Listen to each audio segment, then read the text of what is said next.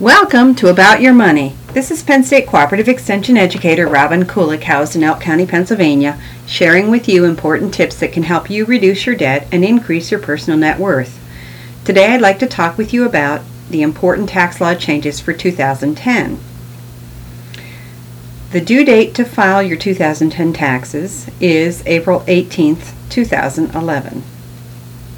Healthcare professionals who received canceled debt notices for education loan repayment or forgiveness programs will not need to include that canceled debt as income if due to programs intended to increase availability of healthcare services in underserved areas or health professional shortage areas.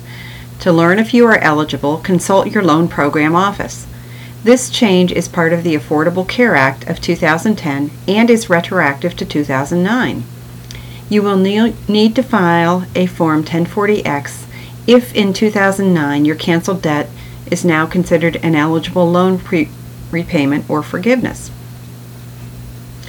$1,900 is the limit of taxable investment income that children can have without it being subject to the parent's tax rate. For households who do not have enough expenses to itemize their deductions, the following are standard deduction amounts based on IRS defined filing statuses. If you're married filing jointly or a qualifying widow or widower, your standard deduction is $11,400. If you're head of household, your standard deduction is $8,400. And if you're single or married filing separately, your standard deduction is $5,700. For 2010, the personal and dependent exemptions remain at $3,650 per person. The Making Work Pay credit of up to $400 again is available for 2010. Certain households who did not receive the $250 economic recovery payment in 2009 but got it in 2010 will use this $250 um, payment uh, to reduce that making work pay credit. Here are the limits for the earned income tax credit.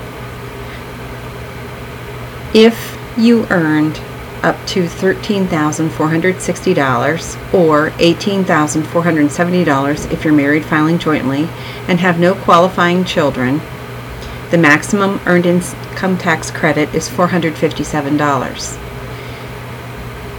If you have one qualifying child and your income was $35,535 or less, or $40,545 and married filing jointly, then the maximum earned income tax credit you can receive is $3,050. With two qualifying children, if your income is $40,363 or less, or $45,373 or less if you're married filing jointly, the maximum earned income tax credit that your family can receive is $5,036.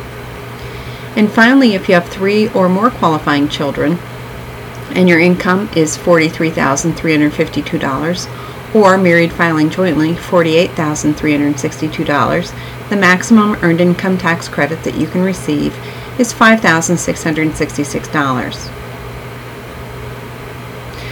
The year 2010 is the last year that employees can opt to receive $1,830 of their earned income tax credit with their paychecks. The IRS is dropping this program because so few workers used it. The additional child tax credit. Eligible households could receive this refundable credit if they earned at least $3,000 and had an eligible child.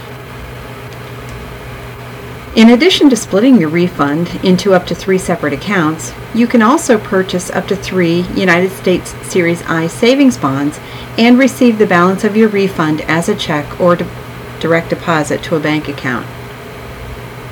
Medicare D Part Medicare Part D recipients who received a $250 rebate to assist with the donut hole drug plan coverage gap do not need to report that $250 as income, nor will they pay taxes on it. Standard mileage rates for 2010 business related miles is 50 cents a mile, medical or moving related mileage is 16.5 cents a mile, and charitable purposes mileage is 14 cents a mile. First time homebuyer credit.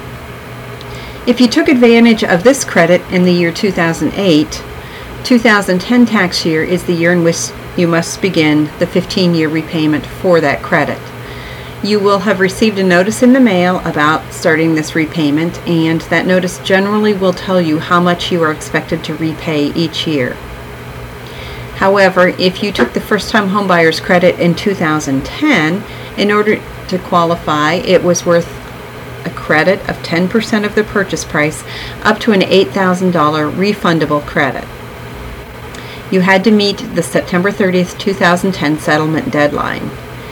This refundable credit, unlike the previous one I just discussed, will not require repayment.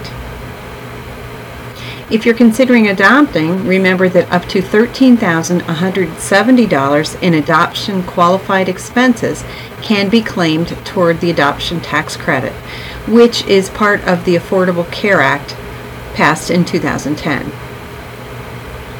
And finally, all unemployment compensation received in 2010 is subject to taxation.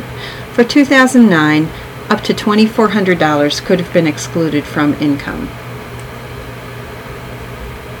If you continue to do what you've always done, you'll get the same results. From Penn State Cooperative Extension in Ridgway, Pennsylvania, this is Robin Kuleck, Extension Educator. For comments or questions, please email me at rkuleck at psu.edu. About Your Money podcasts are available for download at our website, elk.extension.psu.edu, in the Family About Your Money section, as well as links to the About Your Money blog where this script is housed.